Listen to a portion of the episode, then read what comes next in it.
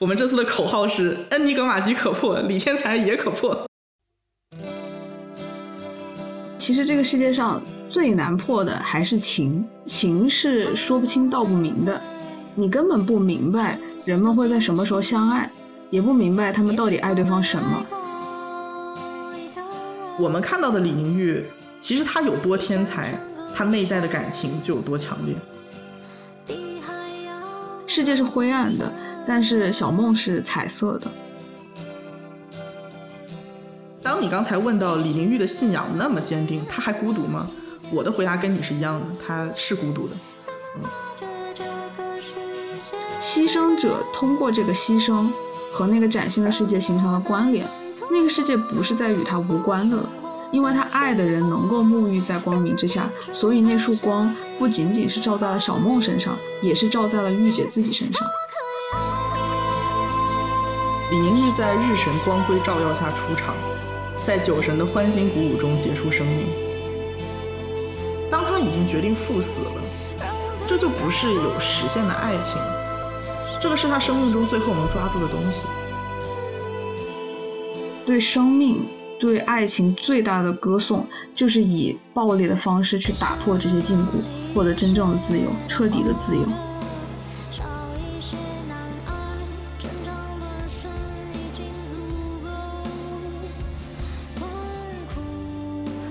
好，欢迎收听啊是猫咪啊。这是一档由两个爱猫咪更爱人类的理科生发起的探索人性的影视评论节目。今天呢，我是看完《风声》半个月之后，终于成功入住了球庄的老于。几进几出，拖家带口，实属不易。今天的我是连拖带拽把老于带进球庄的小吴。终于住下了，终于住下了，太不容易了。真的，哎呀，我们两个这段球装之旅真的是波折连连。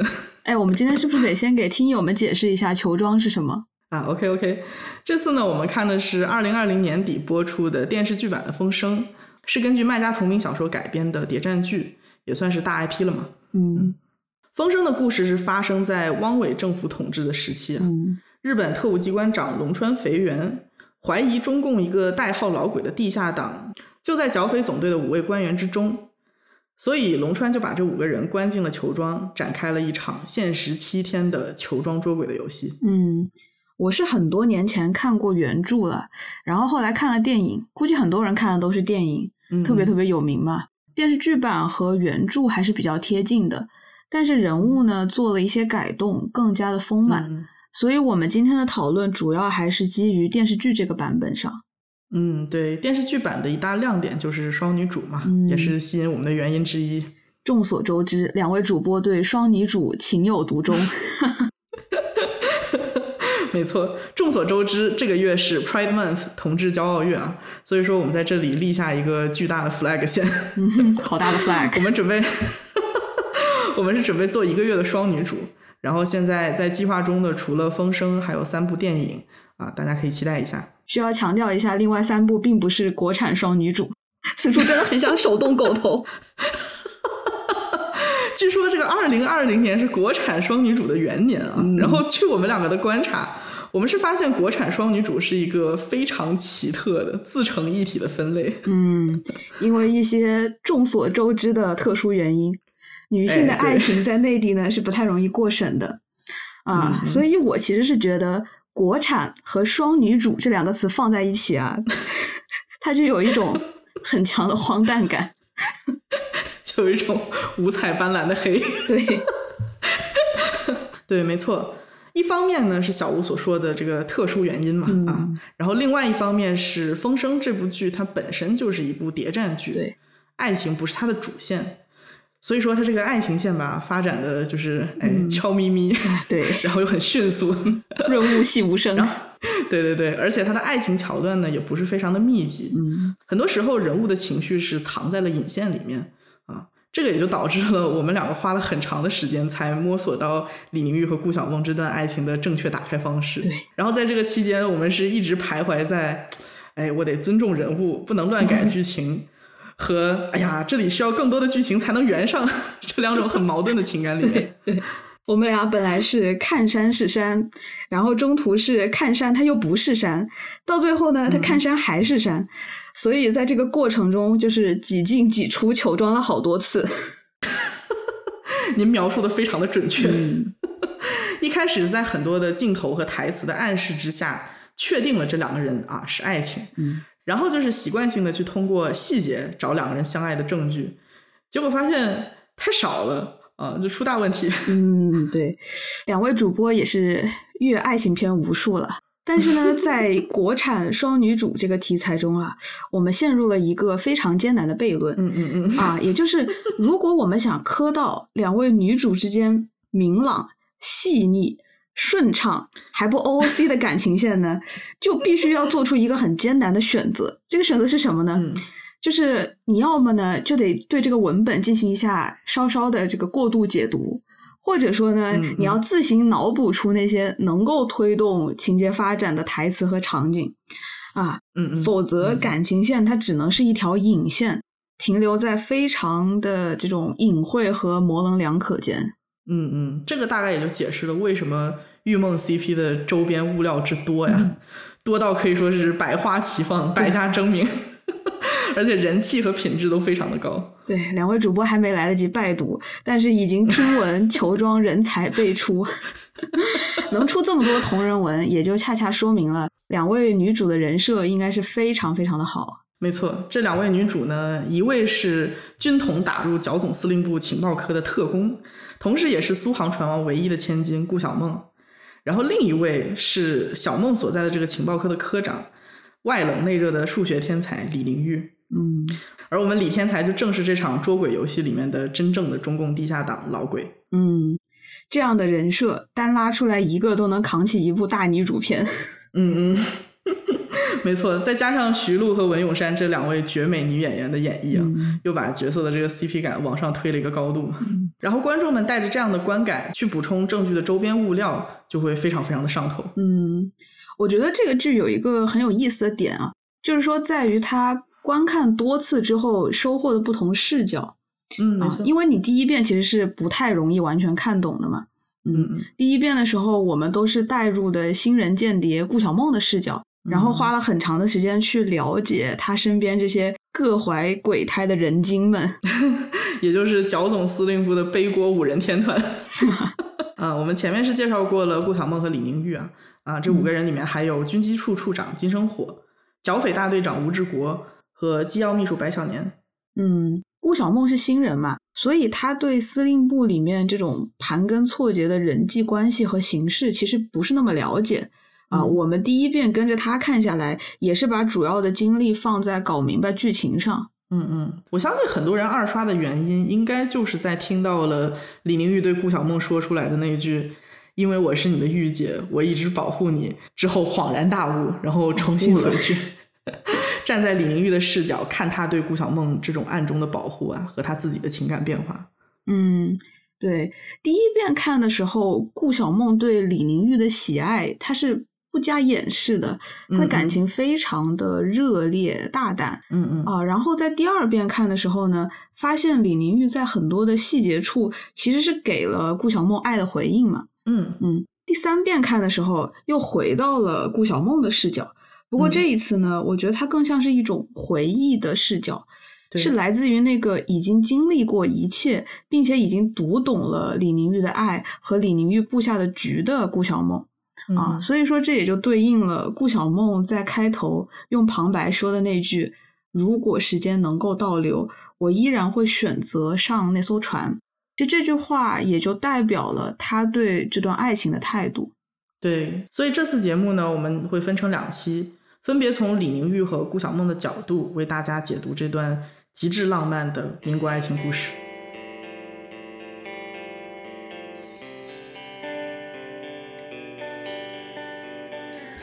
我们赞誉、惊叹，浪漫至死的爱情，往往都是不完美的。就像在泰坦尼克号里，主人公拥有的不过是船上的一天一夜，之后便天人永隔。就像《请以你的名字里呼唤我》里，禁忌之爱在弥漫着青春荷尔蒙的短暂夏日抵达了永恒，又像在《罗密欧与朱丽叶》里，从一见钟情的热烈到双双殉情的悲壮，不过用了五天。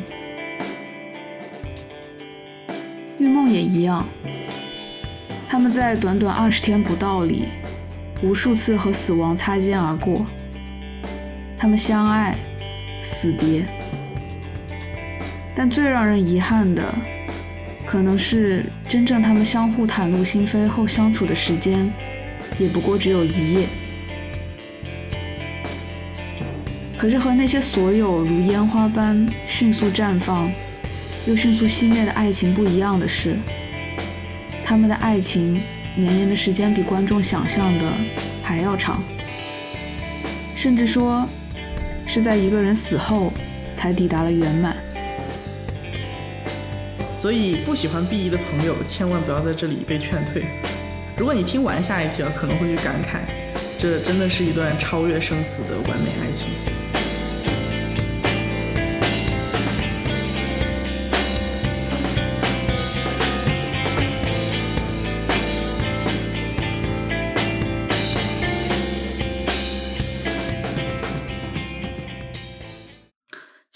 一个球庄人都被李玲玉对顾晓梦的保护所感动，但是我们两个是认为李玲玉对顾晓梦的爱远远不只是“我一直保护你”这句话。所以，想要充分完整的体会到身为天才数学家的李玲玉的极致浪漫，就必须要从了解这个人开始。我们两位主播各持一张数学系文凭，就在这里斗胆破译一下李科长的人设。没错，我们这次的口号是“恩尼格玛机可破，李天才也可破”。哇，你这个口号有点太大了，担不起。哎，虽然说李宁玉这个角色得到了太多太多的偏爱，嗯，但是我还是不禁感慨一下，谁人不爱李宁玉呢？那是，有人说李宁玉是女主人设的天花板，我觉得还挺有道理的。嗯，李宁玉这个人几乎是集合了所有美好的体质，嗯啊，像是什么智慧、善良。爱、信仰，对，所有这些光明的东西，我们都向往、憧憬的东西，都在他身上，很难让他不被喜爱。对，不过这些品质都是我们随着剧情的发展慢慢才看到的。李宁玉一开场最抢眼的标签就是天才，嗯，天才这个人设本身就是极为讨喜的，嗯啊，观众喜欢看天才，因为他们喜欢看一个人把一件事情做到那种极致的境界。嗯，对对对。所以说，当我们看到一个角色，特别主人公用那种超强的能力完成了一件巨大的挑战的时候，就会收获特别大的满足感。对对对，也可能是欣赏、崇拜天才这种偏好是被写在人类的这个基因里面的吧？你说的就是慕强的基因是吧？对对对，就是毕竟你从进化的角度来看，天才们可以更有效的去推动人类的发展嘛。嗯，所以他们会对大部分人有着天然的吸引力。嗯。我们比较熟悉的经典荧幕形象里的超级天才，基本上都是男性哈。嗯，对。啊，像是夏洛克·福尔摩斯，嗯，然后《美丽心灵》里面的约翰·纳什，嗯嗯，还有那个《Social Network》里面的扎克伯格，嗯嗯，然后《生活大爆炸》里面的那个 Shelton，嗯嗯。所以说，其实看下来还是能够发现一些天才的，对惯用套路。对对对，我觉得基本上可以分成三种啊。第一种天才是待人冷漠，我除了搞科研，对什么事情都漠不关心。然后这个代表人物就是陈景润。嗯，然后第二种是行为怪异疯狂，呃，极其的孤僻，比如说像艾伦图灵啊、爱因斯坦啊、费曼这种的。哎，我就知道有他们仨。对。然后第三种是因为自己的才华而非常的傲慢，对人没有任何的耐心，脾气特别暴。代表人物就是宫崎骏。是他。对，所以总的来说就是非常非常难以相处。嗯，然而我们的李天才好像并不属于以上的分类之中诶。确实，虽然说他也很清高，也很孤傲，但是 归根结底，我觉得他是一个温和的天才。嗯嗯嗯嗯，而且我觉得让李宁玉和这些天才很不一样的原因，其实是来自于她是一个女性。对，没错。一开始我也是觉得她是一个嘴巴很毒的天才嘛。但是你慢慢的就会发现，他只是在用一种很严厉的方式去保护着周围的人。对，还是很温柔的。对对对，李玲玉她不是一个照搬那种男性刻板形象的女天才。嗯嗯，因为我觉得她在剧里面作为女人的一面是没有被忽视的嘛。对，啊，因为她是女人，她是一个失去女儿的母亲，是妹妹，是妻子，也是女儿，所以她这个人物拥有了很多的女性的魅力。嗯啊，我觉得那是一种温柔和柔韧。这些是在传统的男天才身上看不到的。嗯，对对对，尤其是在顾晓梦面前，她女人的这一面被凸显了出来。就比如说，其他人都称她为李科长、李天才，但是我们这个不守规矩的啊，是吧？顾小梦同学就执意要叫她御姐。对你上面说的这些称呼的变换，在剧里面还是很重要的。嗯，我觉得小梦是一直在用“御姐”这样的称呼去呼唤李宁玉内心那种比较感性的一面。对，就是在这个人身上，我可以看到对女性特征的尊重。嗯，很多其他的故事，它为了去体现女性的力量，往往会通过体现男性力量的方式去实现。嗯，就比如说事业成功啊，身体强壮啊。或者说我的气场凌驾于其他女性之上，你确定有身体强壮的？对，你看 Wonder Woman，哦，对对对对对，Amazon 女战士是吧？对，但是李宁玉身上她是保留了女性特有的母性和细腻啊，然后以此为基础，她的魅力是女性独有的。对，嗯，我其实第一次看到李宁玉这个人物的时候，她在我心中的形象。特别像帕斯卡在《思想录》里面写下的那个一个会思考的芦苇，嗯啊，应该很多人都听说过吧？嗯，他那句原话是：“人不过是一根芦苇，是自然界最脆弱的东西，但它是一根会思考的芦苇，不需要整个宇宙武装起来才能毁灭它，一口气、一滴水就足以剥夺它的生命，即使宇宙要毁灭它。”他也比置他于死地的宇宙要高贵的多，因为他知道自己即将死亡，他也知道宇宙相对于他的优势，而宇宙对此是一无所知的。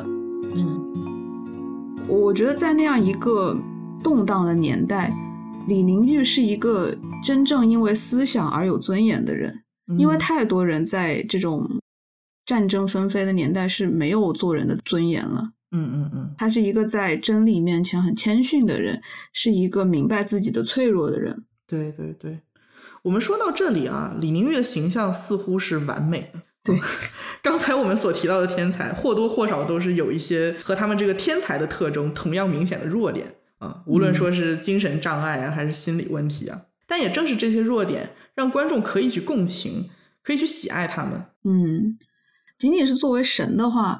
那这个人物是用来被敬仰的，是遥不可及的。嗯，但是一个角色他最大的魅力呢，一定是来自于他作为一个能够被共情的一个脆弱的、会受伤的人。没错，没错。所以说，李宁玉这个近似神的存在，他的弱点在哪儿呢？为什么会有这么多人喜欢他呢？那你说说，你第一遍看他的时候被什么吸引了？嗯，我本人吧，在这里很坦诚的告诉大家。我本人对天才这个人设其实不是特别的上头，哎呀，但对，但是第一遍看的时候，总是能在闪回的这些镜头当中啊，还有御姐她这个眉头的一抹犹豫和悲伤之中，感受到她那种很细腻的冷酷天才内心的情感。所以老于和白小年是一样的，他不想知道御姐是什么样的人，他只想知道她是什么样的女人。对，没错，我就觉得我在球庄里面就是于小年，你知道吧？滴水不漏，说的就是你。哎，谢谢谢谢谢。啊，我们言归正传啊。李宁玉的情感在剧中表现的非常细腻，而且很细微，嗯，以至于在一刷的时候几乎感觉不到，但是二刷的时候带着上帝视角再去细看他的变化，才能够去体会他这个巨大的感情变化。嗯，对，李宁玉的情感线是非常的不明显的。而且被他自己又压抑的很深，嗯啊，在这种双重的打压之下呢，啊，就是非常非常的若隐若现了。对，但是并不代表不存在，恰恰相反，李宁玉应该是一个至情至性、用情极深的人。嗯，所以他这个人物其实是高度兼容了神性和人性。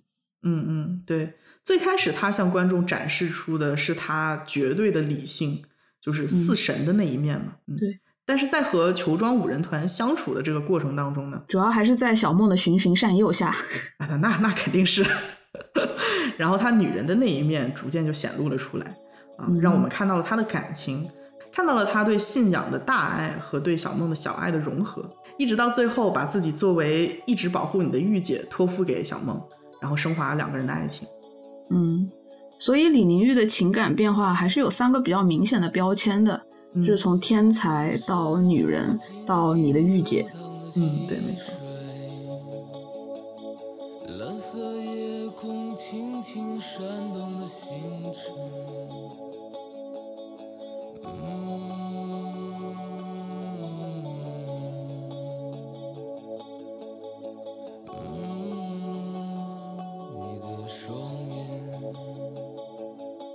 天才是李宁玉的人设，而在剧中，李宁玉也不断强调自己是一个完全由理性主导的数学家。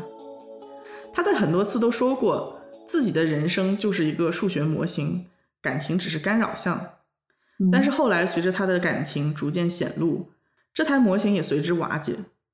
这也就意味着，李宁玉在怀疑用模型来形容自己的一生，可能并不是准确的。对。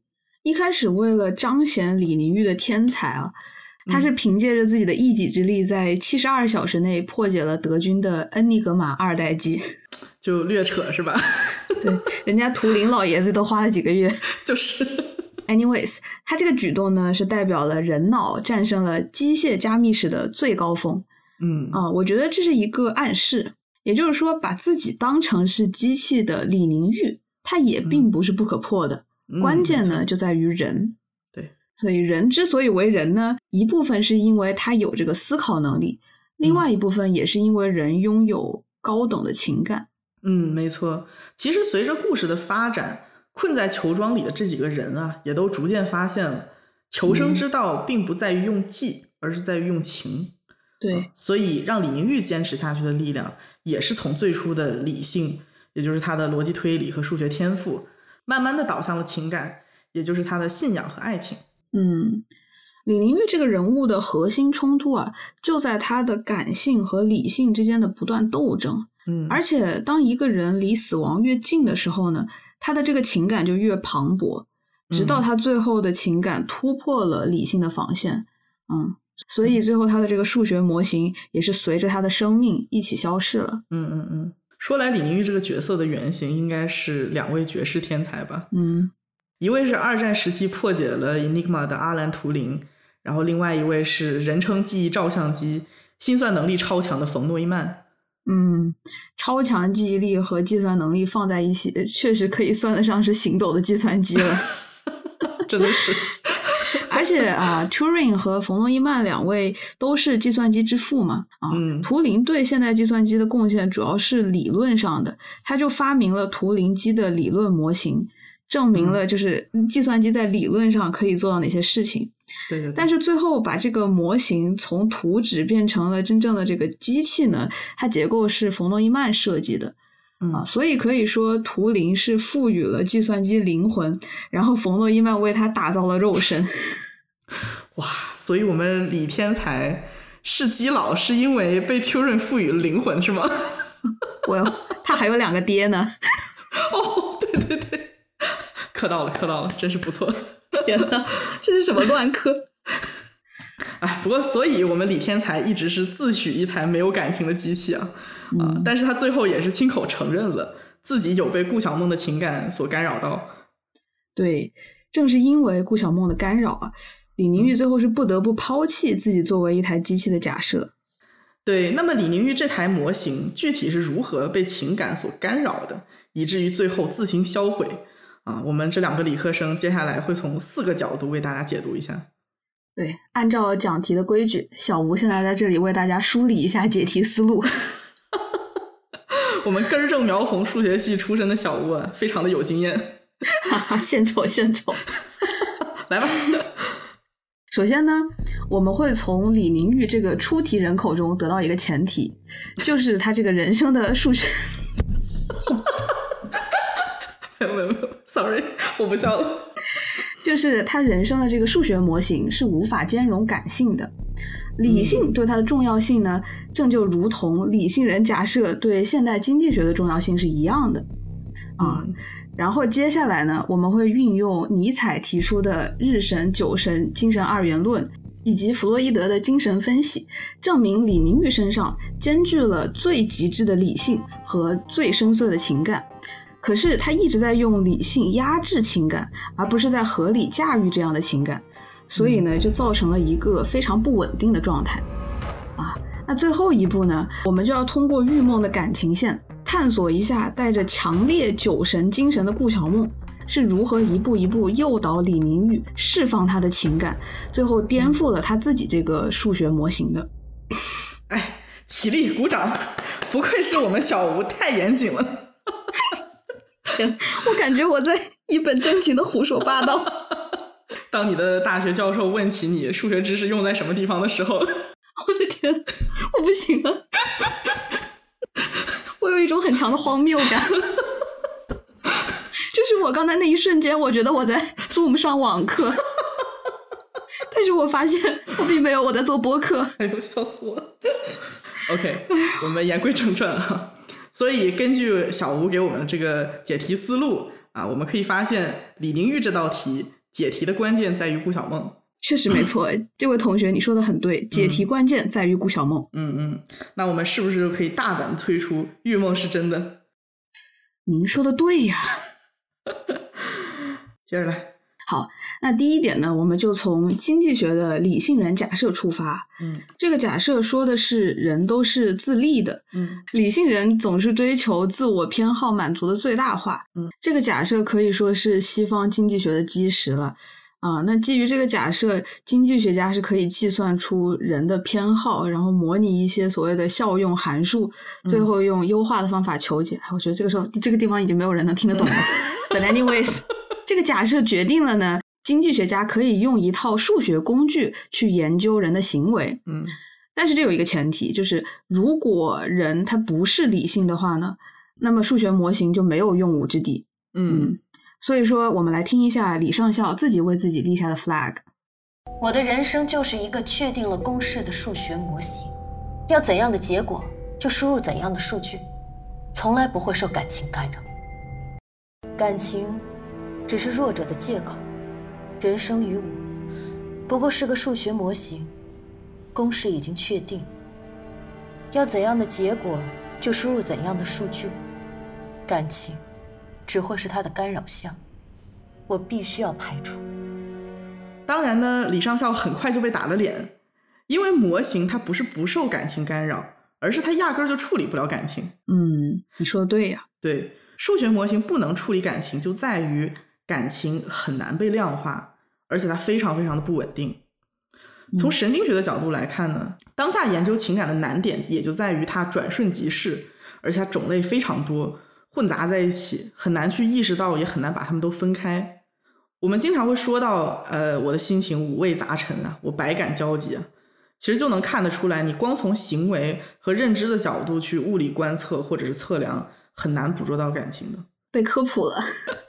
是的，是的，嗯，感情啊是破解风声里很多密室审问局的关键，嗯，它的威力在后期是比理性还要大的，对对，啊，这里就不得不说一下《风声》这部剧里情节设计上很多地方用到了经济学上的一个博弈论模型，叫做囚徒困境。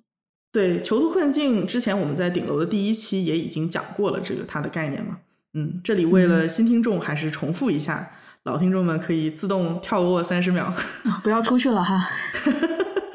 对，只是跳过一下。嗯，囚徒困境呢是假设有两个罪犯被警察抓住了，分别在两个屋子接受审讯。警察知道他们都有罪，但是缺乏证据，所以情况就是，如果两个人都不揭发对方，那么由于证据不确定，每个人都坐牢一年。如果一个人揭发，另外一个人沉默。那么揭发者因为立功立刻获释，沉默者因为不合作立刻入狱十年。但是如果互相揭发，那么会因为证据确凿，两个人都被判刑八年。所以说最优解当然是两个人合作，都保持沉默，这样的话双方不认罪，两个人都是一年的徒刑嘛。但是实际情况是，两个人都不想做自己沉默，但是被他人背叛揭发的那个人，因为这个样子的话，沉默的自己就要被判十年的徒刑。但是对方就立刻获释了嘛？对，因为囚徒没有办法相信对方，所以倾向于互相揭发，而不是共同沉默。对，囚徒困境说的就是呢，明明合作结盟会带来更大的集体幸福，嗯，但是呢，因为这个个体理性决策呢，常常是与集体理性决策的不吻合。就造成了不利于所有人幸福的局面。嗯，啊，当然这有一个前提，就是他们是分开受审的，就是他们这个信息流通的不是很充分。嗯嗯，所以在社会的发展过程中，人们其实发明了各种各样的制度啊、文化规章去克服这种囚徒困境，为的就是能让人们去信任彼此，走向合作。对对对，这场球庄捉鬼的逻辑就是这些博弈玩家之间啊，不断的去结盟，形成越来越小的利益团体。然后去背叛处在这个利益团体之外的人。龙川肥原呢，作为大家的审判官，就是利用了他的信息优势和这群人每一个人都是追求利益，但是有精明算计的这个本性啊，让他们去自相残杀，然后一个一个人推出去。吴志国、白小年、金生火就都是这么下线的嘛。对，但是到了最后一晚啊，就只剩下李宁玉和顾小梦两个人了。嗯本来呢，他们就是要再次重演我们刚刚描述的那个囚徒困境的模式嘛，就是互相咬，直到两败俱伤。嗯嗯。但是谁也没想到，这个爱呢，它就成为了破解囚徒困境的关键。没错，没 错。因为相爱啊，它是超越了一切的这种合约和利益勾连，让两个人无条件信任彼此的方式。嗯嗯。不过也有像我和小吴这种，不一定非得相爱，是吧？啊，对，还是还是无条件信任彼此。对对对，回到剧情啊，所以呢，这个算无一策的龙川大佐啊，也正是因为相信了女人之间不会有爱情，嗯，所以才输给了以爱结盟、共同给龙川埋下了陷阱的李宁玉和顾小梦。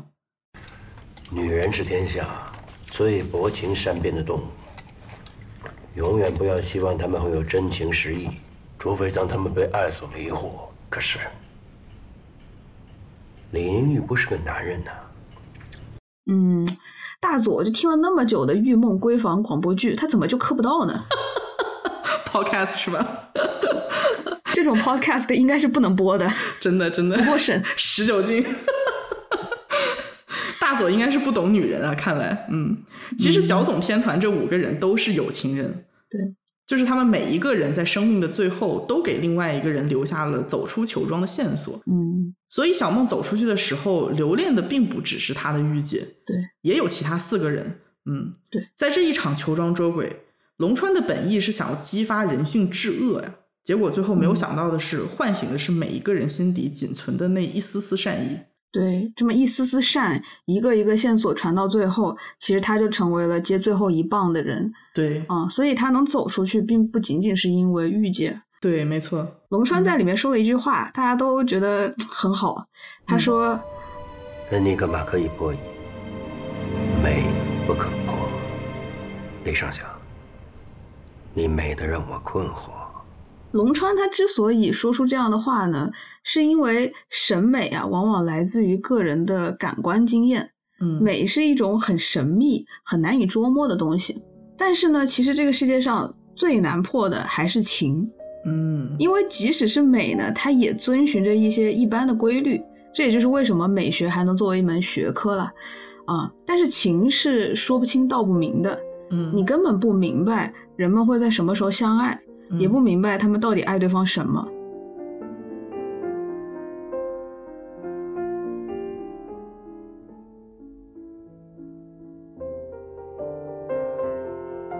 在悲剧的诞生中，尼采提出了日神精神与酒神精神的二元对立的美学思想。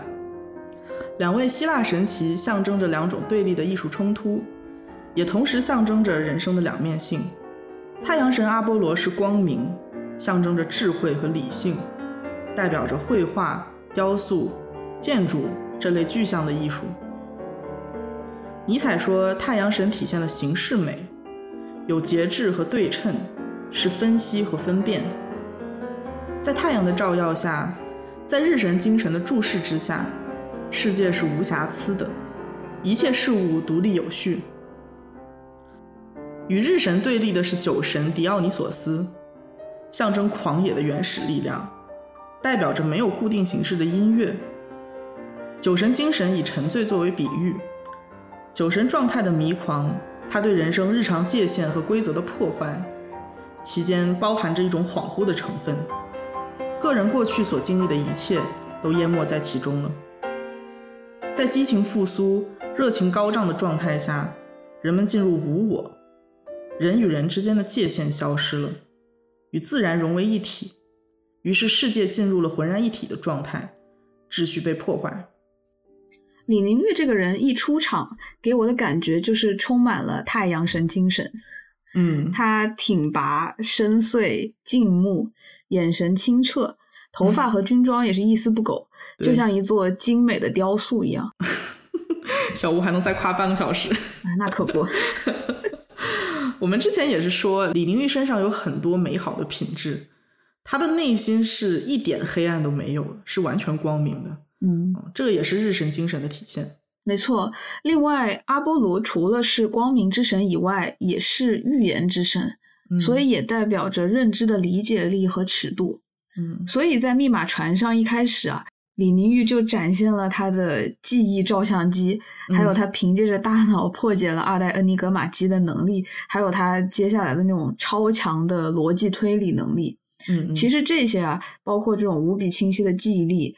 对每一个细节细致入微的把控、精密的计算和逻辑，都体现了日神精神。嗯嗯，尼采在《悲剧的诞生》里面是说到了酒神和日神精神嘛，他们代表的艺术风格虽然是截然不同的，但其实是互补，并非完全对立的。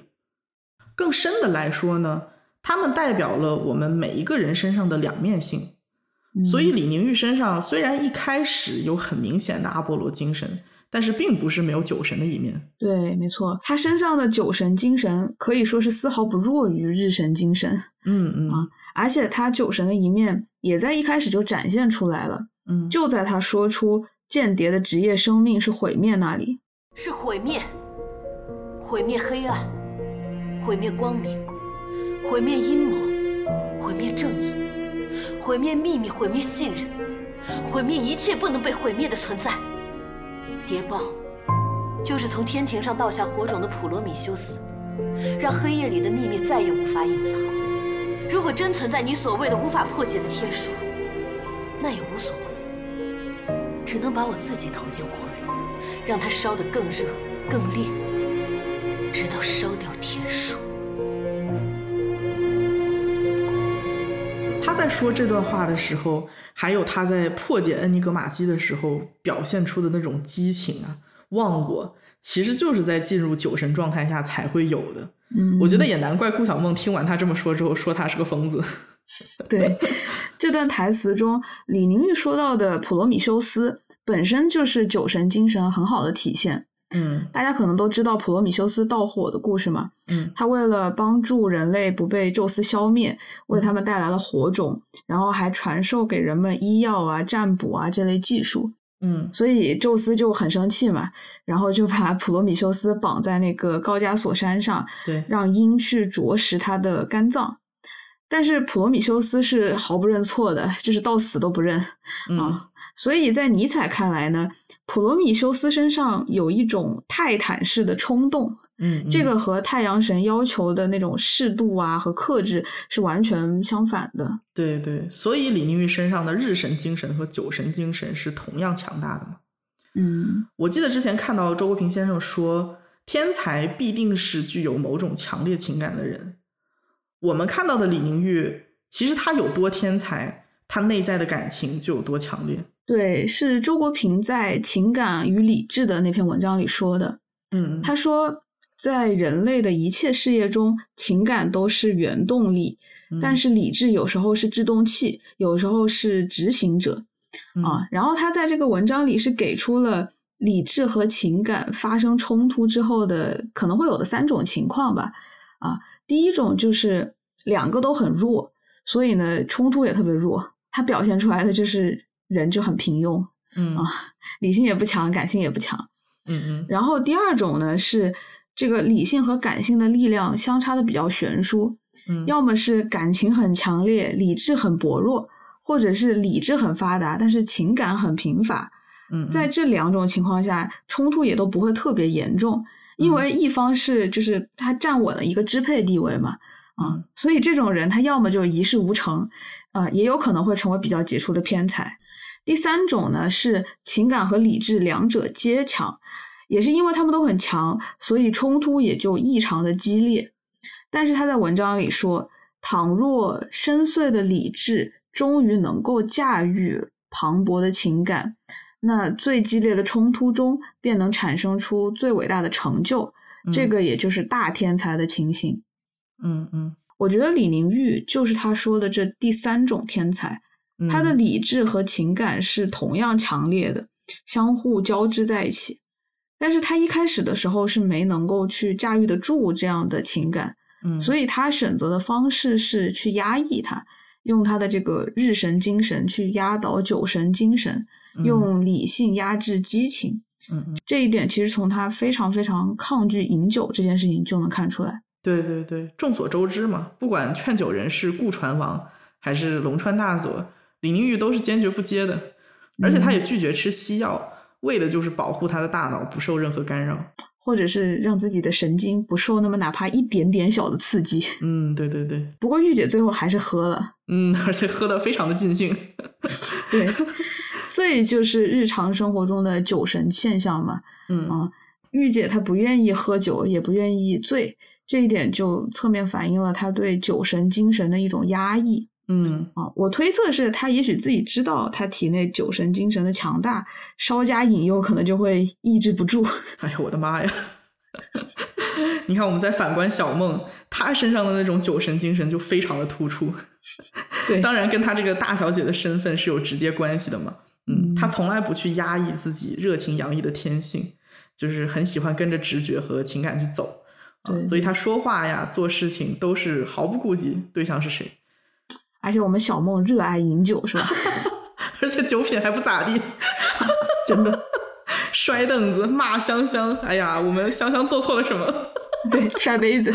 对，不过到后来我们知道这是顾上尉装出来的嘛，啊，确实是一个扮猪吃虎的小天才。但是扮猪吃虎这个行为本身啊，我觉得它也是一种酒神现象。哎，没错，就是真实和假象的界限很模糊。如果你轻信了他情感动得比脑子快的这个人设，说不上什么时候你就被他骗了。对，包括那句啊“庄生晓梦迷蝴蝶”，大家经常说的，其实也是酒神文化的体现。因为庄子他说的那个梦，其实很类似于希腊神话里说那种沉醉的状态嘛。那在这样的状态之下，人就迷失了自我。他有时候觉得自己是很清醒的，但是有时候发现，哎，我可能是那个梦中人。嗯，对对对，你说御姐能看得清吗？嗯，哎，我觉得看不清哎。啊，我也觉得是。《风声》的编剧贾东岩老师之前在微博上说，李宁玉唯独看不清顾小梦，为什么呢？啊，我觉得是因为顾小梦的行为是没有办法被推理出来的。嗯，对，就是剩下来的这四个人，他们都有比较明确的动机和偏好。无论是为权呐、为仇啊、为情啊、为命啊，反正就是不管他们的这个计划有多复杂吧，只要这个动机、这个内核还在，他的行为总是能被推导出来。对，但是顾小梦的行为太琢磨不透了，他究竟是为什么？那个李宁玉有时候自己也看不清楚。哎，顾小梦就是为了御姐呀。哦，只缘身在此山中。啊，明白了，明白了。当局者迷，所以玉姐是猜不透自己的心。对对对，没错。不过，并不是说小梦完全不靠理性行事啊，毕竟人家也是 Princeton 数学系的高材生。对 对，而且他在跟大佐斗智斗勇的时候，也是有过比较周密的计划的。只不过他的感性和他的理性是混在一起的。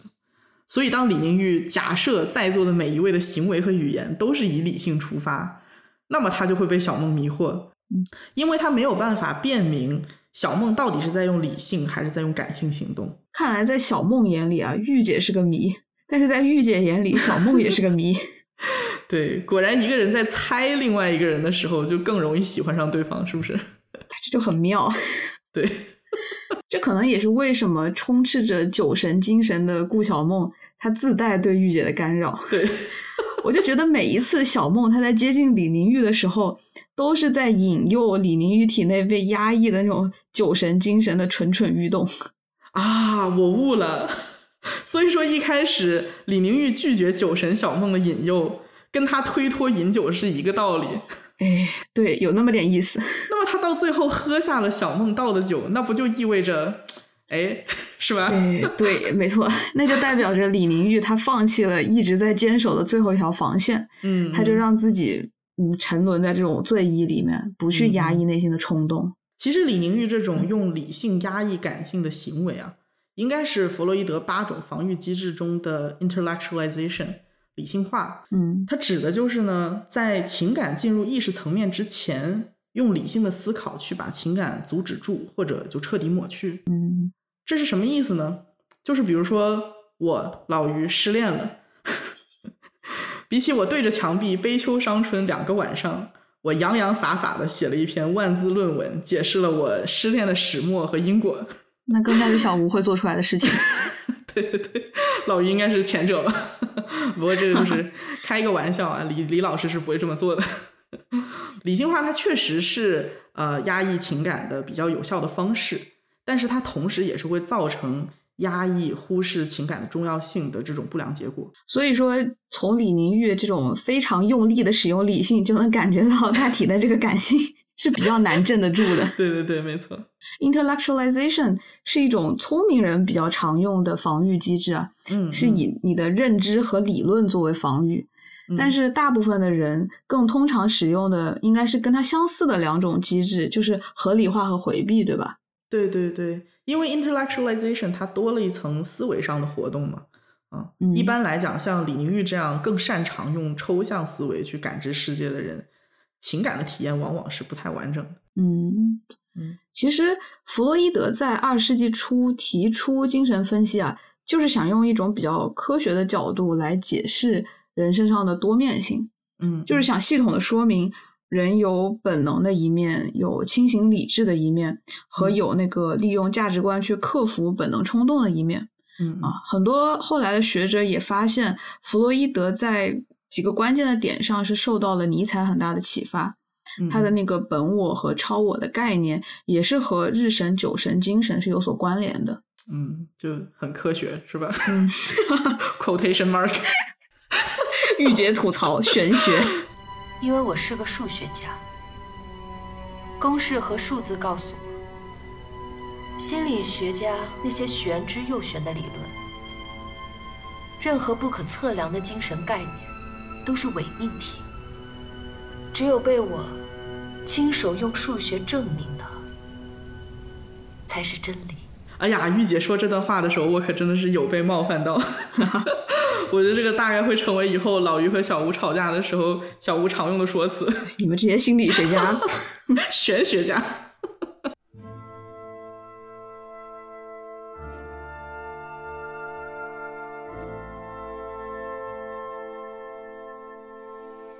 前面我们聊到，李宁玉同时具备着最极致的理性和最极致的情感。那让李宁玉愿意付出生命去探索、追求的东西有两样，一个是密码学，另一个就是信仰。前者是对应了科学理性，后者呢就直接指向了情感，因为信仰是由内心出发的真理。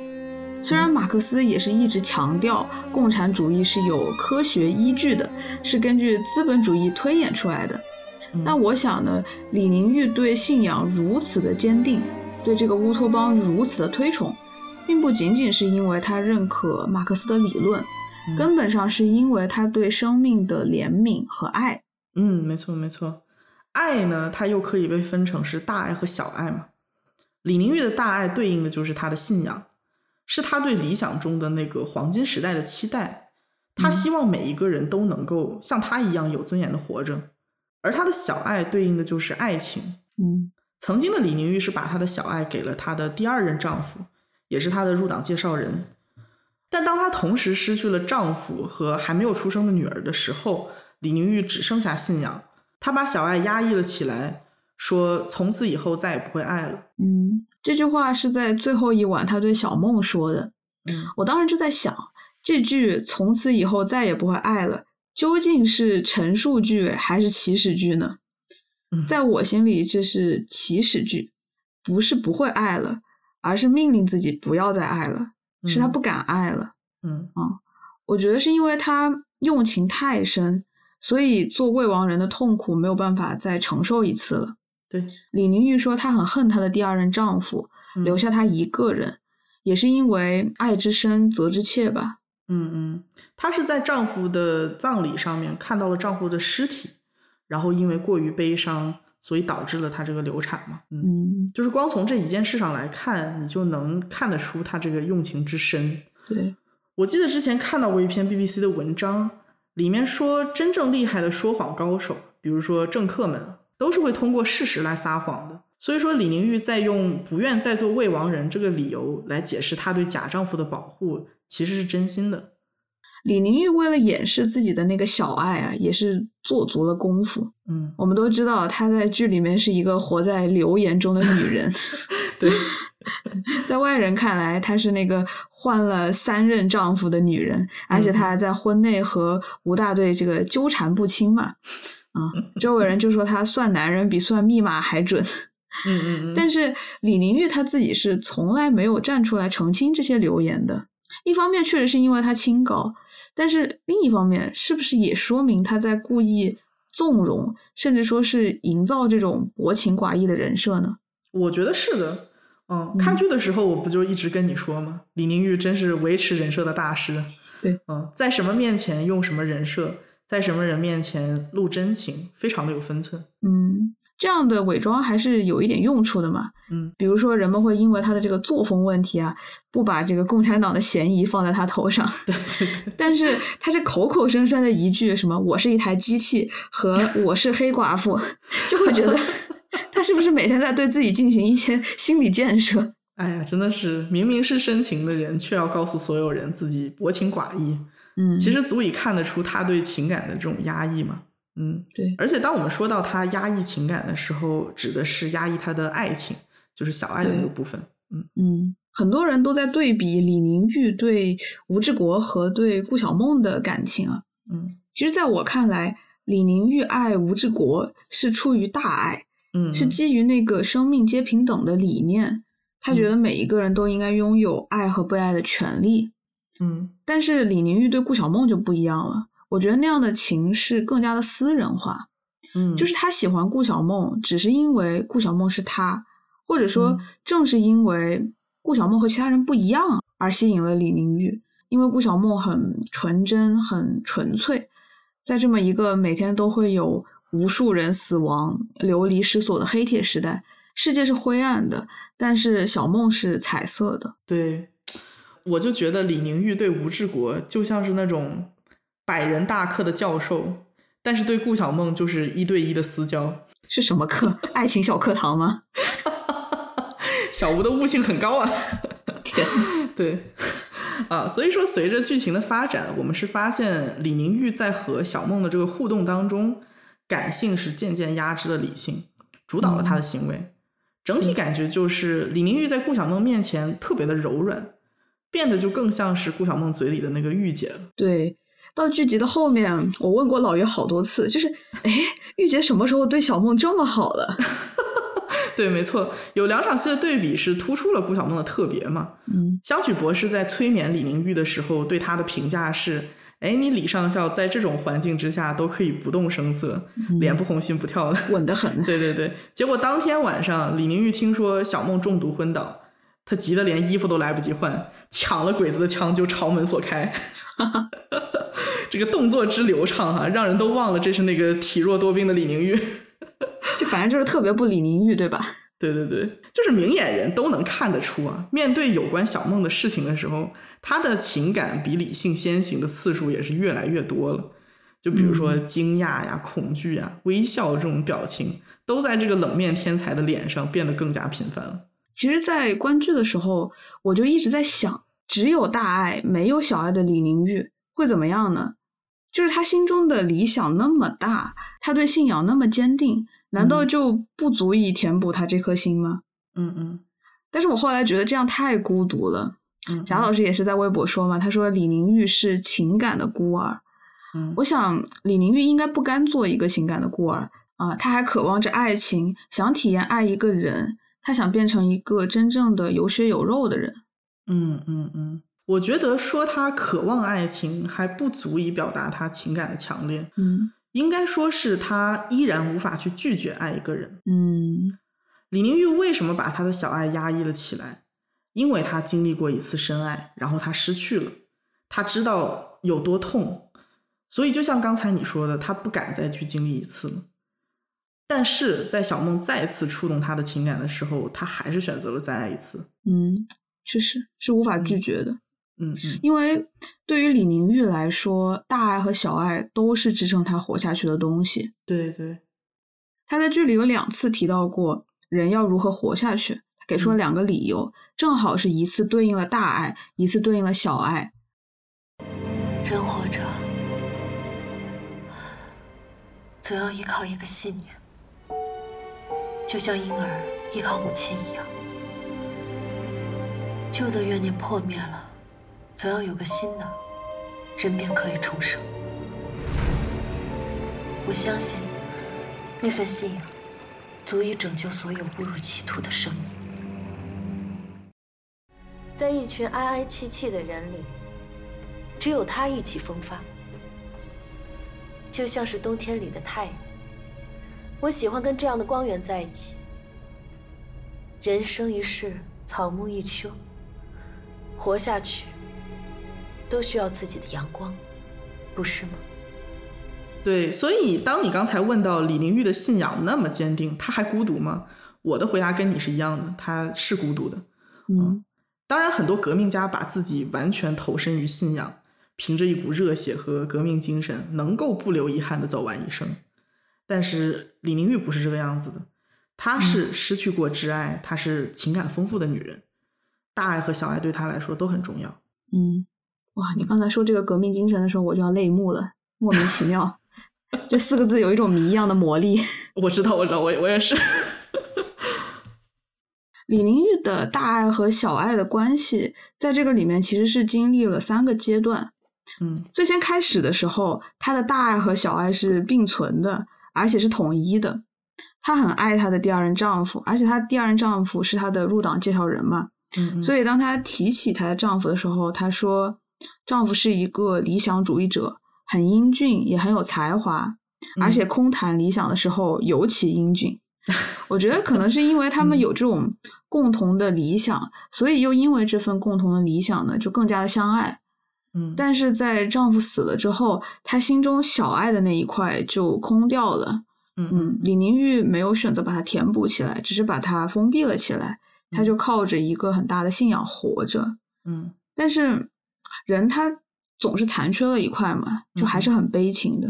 对对对，这可能也是为什么在故事最开始的时候，在密码船上的时候，李宁玉说过啊，有时候我也希望吃下去的是氰化钾这样厌世的言论嘛。嗯嗯，那个时候他还是为了责任，为了信仰，很辛苦的活着。嗯，所以当他遇到小梦，面对小梦的追求，同时自己又被他这个朝气和和热情所吸引的时候，李宁玉是一种抗拒的状态，因为他当时是错误的认为这个会打扰他的信仰。对，嗯，但是在最后，李宁玉遇到了小梦之后，他的大爱和小爱还是再次融合了。嗯嗯，就像在最后一晚，他对顾小梦说，他很憧憬那个充满光明的黄金时代。嗯，如果我能有个女儿，如果我的女儿能活下去，我一定会为她结束这个黑铁时代，亲手为她带来黄金时代。她一定能长成像你一样美好的姑娘。我觉得在这一刻，他的信仰中的大爱包含了对顾晓梦的小爱。嗯，这份小爱没有影响到他对信仰的追求，反而是让他对信仰更加的坚定。对对对，而且我觉得，虽然说他的小爱是感性主导吧，有冲动的成分，但是如果只是冲动，李宁玉在最后不会达到一个和解的状态。嗯，而更像是一种。我的理性放弃了抵抗这样的状态，嗯嗯嗯，对。所以我认为他小爱与大爱的融合一定是通过了他理性的判断。其实就像是在他脑中有两个审核机关嘛，然后他这个感性机关提出了一个提案，然后理性机关去审核之后通过，最后达成了共识，说，哎，我们去实行这个大爱和小爱的融合。天哪，听起来怎么还是个机器人？然后这样的他才是那个在生命的最后无所畏惧又充满希望的李宁玉。嗯，有道理。玉姐在故事刚开头和结尾的地方，都对间谍的职业生命这个问题给出了答案。两个答案是完全不一样的，一个是毁灭，一个是牺牲。我觉得就反映了这样的一个转变的过程，而且让他直接去修改这个答案的原因。就是与小梦之间的感情。对，知道谍报工作的职业生命是什么？是牺牲，因为这样才可以无所畏惧。其实这两个答案里都包含着很强的求死的意愿，但是相比之下，我觉得毁灭强调的是死亡里更加虚无的一面，是那种。万物寂灭，什么也不留下的状态，包括毁灭者自身的痕迹。所以他死了，是为一个美好的新世界而死，但是他注定是和那份他很憧憬的光明擦肩而过了。嗯，但是结尾呢，他把它改成了牺牲。我觉得牺牲它是有一个很具体的指向的，就是为什么而牺牲，为了谁而牺牲。嗯，他是为信仰牺牲，同时也是为爱人牺牲。我觉得。牺牲者通过这个牺牲和那个崭新的世界形成了关联，那个世界不是在与他无关的了，因为他爱的人能够沐浴在光明之下，所以那束光不仅仅是照在了小梦身上，也是照在了玉姐自己身上。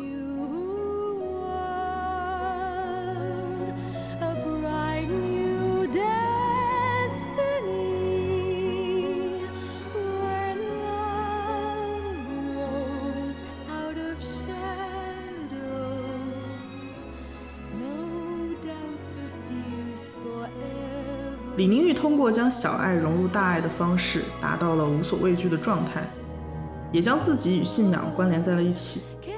两种爱融合的时间和方式，剧中已经给出了很明确的答案，也就是全体球庄人都为之落泪的小梦的生日当天。嗯，在这一天，这两位女士正式开始了同居生活。然后，其中比较重要的两场戏，一场戏是两个人因为小梦对死亡的态度产生了争执，还有一场是小梦的生日宴。这一天，不管往后多少年回看，可能都是小梦回忆里闪着光的一天。嗯嗯嗯，对。古波斯人有一个很奇怪的习俗，就是他们在做任何重大抉择的时候，一定会决定两次。一次呢是在醉酒的时候，一次是在清醒的时候。如果在醉酒的时候做出来的决定，清醒之后不想推翻呢，那就去行动；但是如果推翻了，就不再提起。同样。清醒的时候做出了决定，他们也不会立刻就去做，而是会倒杯酒，让自己沉浸在那种醉意中。如果还是想做的话，那就行动。嗯，我想啊，李宁玉在那一天也做出了两次决策，分别就对应了这两场 scene，在你刚才说的理性和感性的双重监督下，最后决定了牺牲自己。嗯，对。第一场信是一段来也匆匆去也匆匆的争执。小梦提到今天是自己的二十五岁生日，可自己从来没有想活过二十五岁，原因就是他渴望一场与死亡共舞的华丽冒险。嗯，就是这种不敬畏死亡的想法，让李宁玉第一次去正面否认了他的追求，而且很严厉的告诉他，死亡是很黑暗，是。很绝望、很肮脏的。嗯，在这之前，李宁玉从来没有直接挑明和小梦之间价值观的冲突，他只是在默默的保护。对对对，所以小梦他也察觉到了嘛，然后他去质问李宁玉：“这关你什么事情？我爸都同意我去冒险，那你凭什么管我？” 对，还有那句自带着自嘲语气的娇浅延伸。对对对，那玉姐真的是被气到了。嗯，我是觉得就是这两句话提醒了李宁玉。原来自己跟顾小梦的联系已经这么深了，嗯，这个人不是自己出于大爱而想要去保护的芸芸众生中的一员，对，而是就在身边，我想要关心、想要爱护的人。嗯，想到小梦有可能会莽撞的死去，李宁玉他控制不住自己的怒气，他就是想要介入他的选择，想要更正他的想法。嗯，这是李宁玉的情不自禁吧，控制不住自己，就是关心则乱。在这场戏里呢，除了有你刚刚说的这种彼此的关心之外，我想是还有一番很理性的思辨了。他们俩在这一刻交换了彼此对于生命的态度，而且也是在这种短短的谈话之间改变了对方的想法。对对对，这段对话没有完全的展开啊，所以给观众留下了很多思考空间。但是从后面两个人的行为中，我们很清楚的能够感受到他们受到来自对方的影响。但是具体两个人是怎么理解对方，李宁玉为什么选择让顾小梦活下来？以及这个李宁玉给顾小梦准备的真正的生日礼物到底是什么啊？因为讨论起来会涉及一些关于小梦生死观的转变，所以这一期我们在这里先卖个关子吧。嗯，下期再聊，一定要收听哦。对对，不过可以先透露一下啊，就是当老于和小吴意识到了李宁玉给小梦留下的真正的生日礼物是什么的时候，我们两个人可以说是各自为爱流泪。唉。这期小吴还没有来得及流泪呢。对，如果说两个人白天是在理性层面上达成了理解呢，那么在当晚他们是在情感上接纳了对方。嗯嗯，晚上生日宴这场戏也发生了很多的事情。嗯，首先最重要的，李宁玉喝酒了，毫不推脱，毫不犹豫，唯一一次。所以这是一个非常强的信号。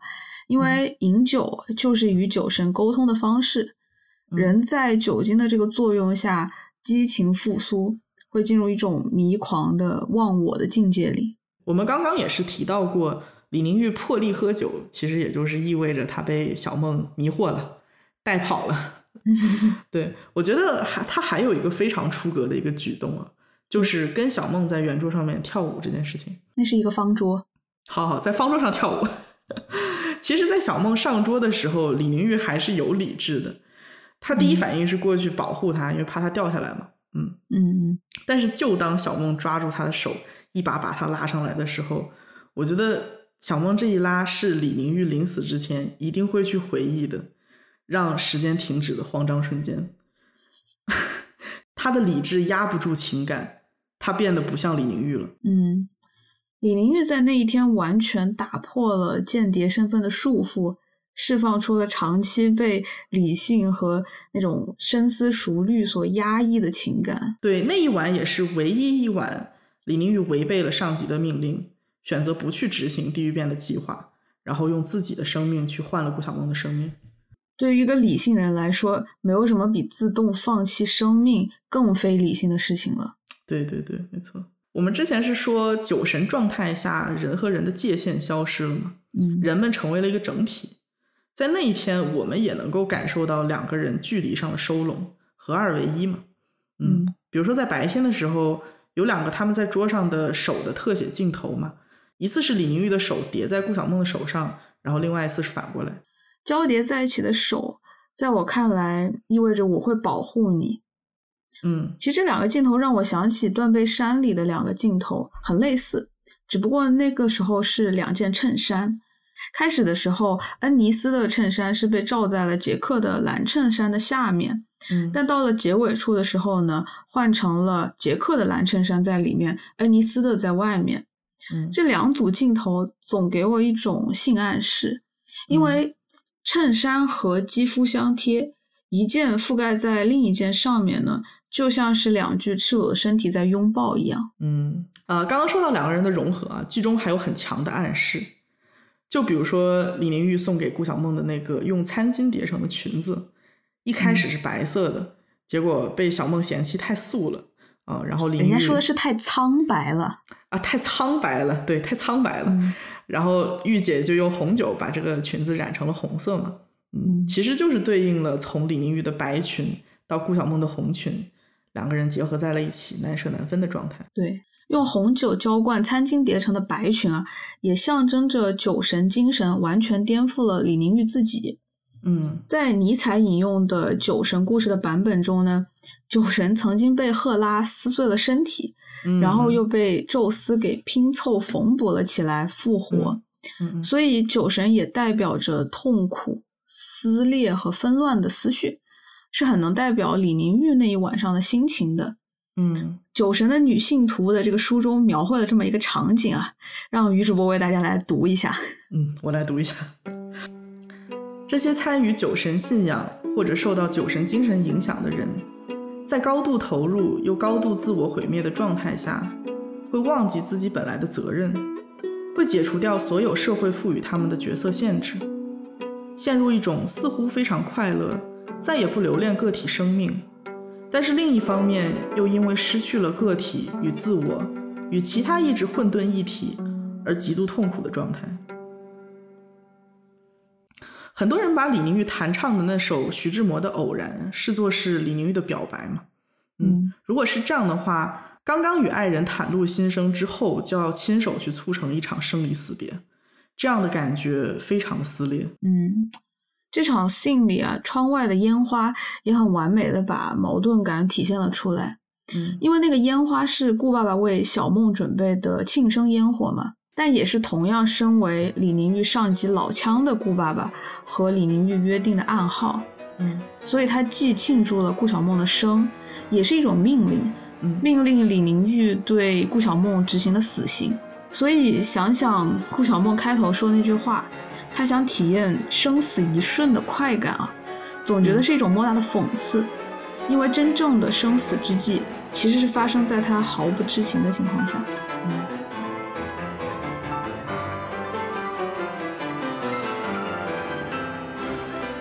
说到李玲玉的死啊，其实也对应了《偶像的黄昏》里尼采说的：“肯定生命，让生命意志在生命最高类型的牺牲中，为自身不可穷尽而欢欣鼓舞。”我称之为“酒神精神”。这句话就像是对李宁玉最后一刻的总结。嗯嗯，李宁玉在日神光辉照耀下出场。在酒神的欢欣鼓舞中结束生命。嗯，所以李宁玉这个人物的故事啊，是一场经典的悲剧。嗯，尼采在《悲剧的诞生》中，将悲剧的艺术形式解释为日神精神和酒神精神的平衡。悲剧的主角是一个代表着日神精神的个体，用他的故事来诠释这个世界的悲惨真相。同时，在悲剧的那种戏剧表演中的合唱队呢，代表了酒神精神，它渲染了情节中的悲剧性，给观众可以带来很大的情感冲击。最后呢，一切的痛苦在酒神精神笼罩的氛围中得到了升华。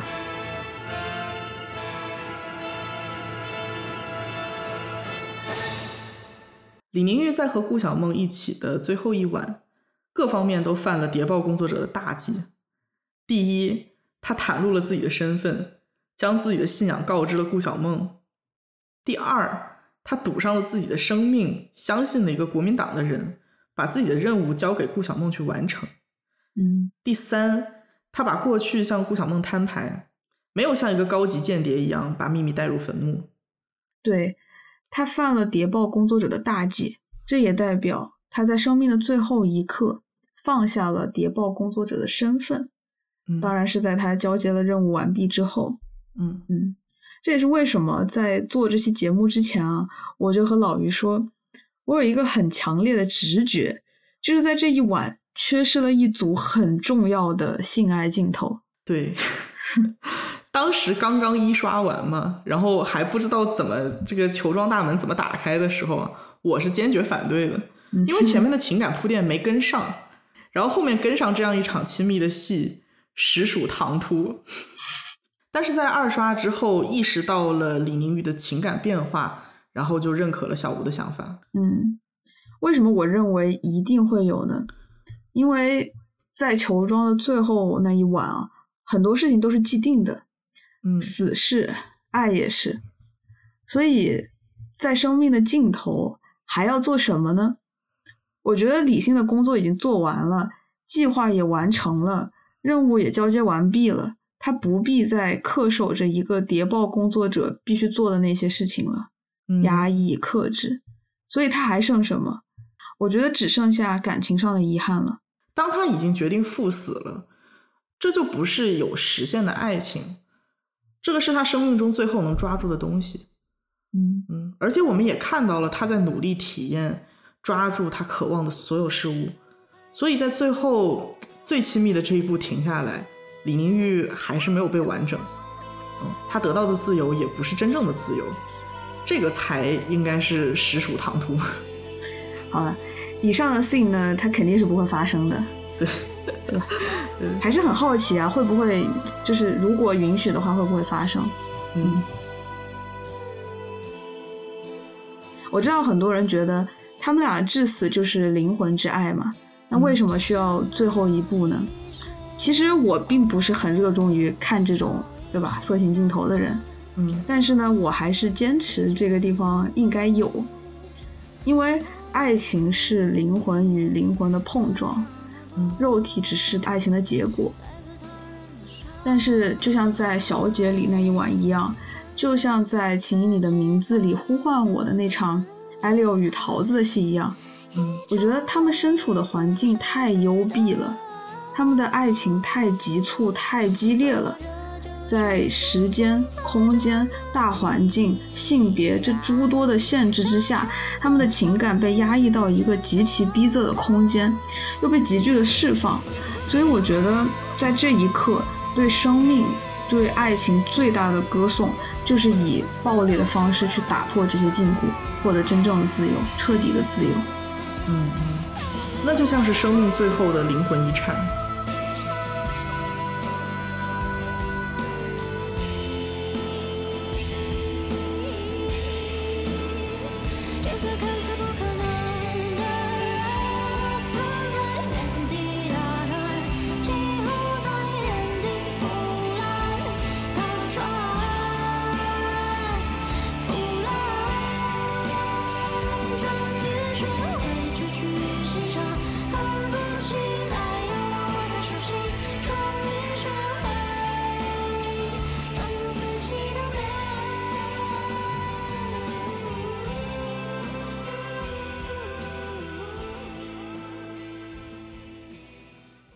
大家可能发现了，我们一开始说有四层解读，但是这个证明证完了也只有三层。那最后一层是什么呢？其实和证明无关了，啊，是我自己脑袋里面想到的一些东西啊，在这里和大家分享一下。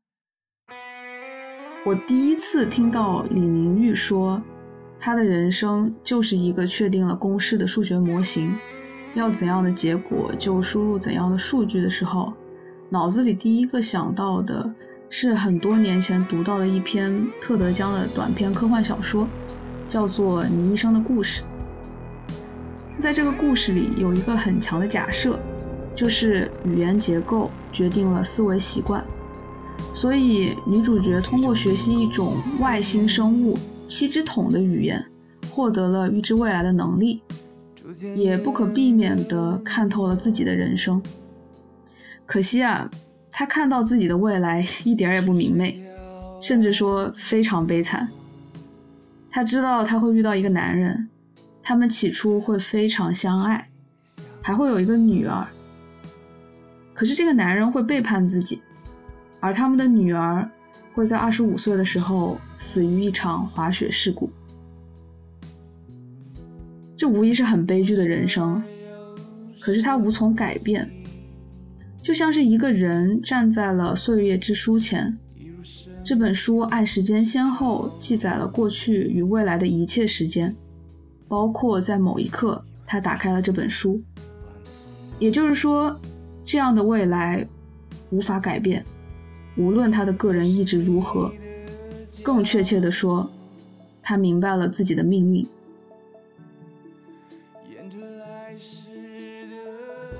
联想到李宁玉，恰恰就是因为他说自己的人生是确定了公式的数学模型，关键就在于确定了公式，一切都定好了。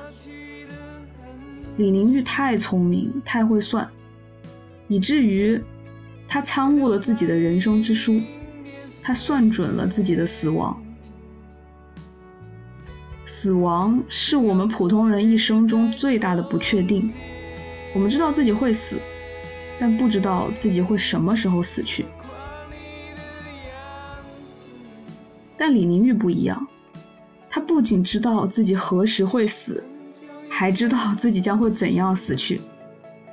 就好像当他走上密码船的那一刻起，一切都在他的计划中。在你一生的故事中，女主角问：“从一开始我就知道了结局，我选定了自己要走的路，也就是未来的必经之路。我寻路而来，满怀喜悦，也许是满怀痛苦。我的未来，它究竟是最小化还是最大化？那他是如何选择的呢？”在故事的最后，那个将来会和他结婚、离婚的男人，却对此一无所知的男人来到了他面前，问他：“你想要个孩子吗？”女主角的回答是：“是的。”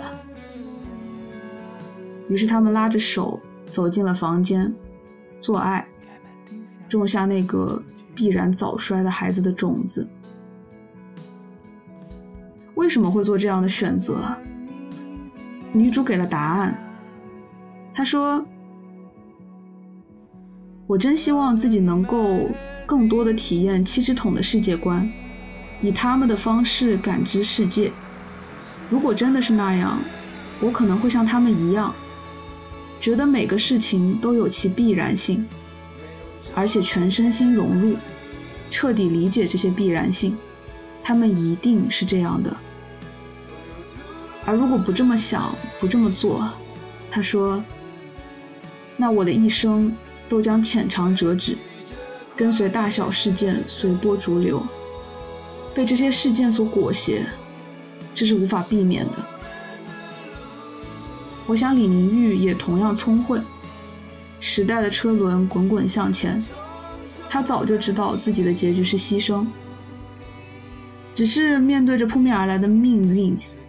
态度转变并不是一瞬间的，他动摇过，挣扎过，最后选择了去爱，去感受，去跳舞，去吟唱，去笑，去哭，去全情投入，享受当下，哪怕只有一夜。这就是李宁玉最大的成长。以上是李宁玉的一生。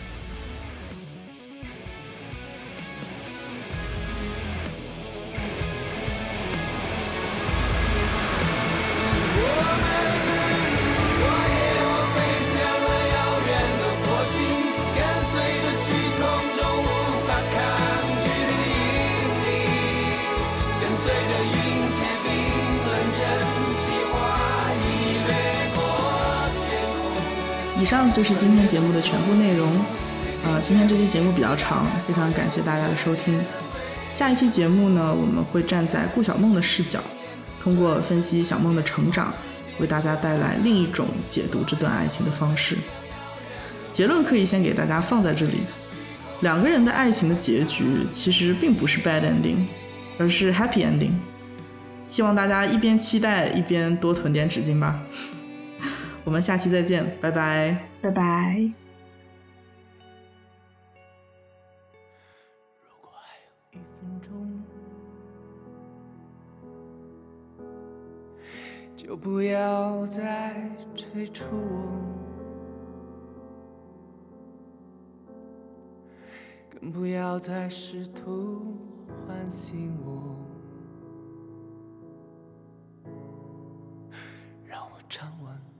这首歌。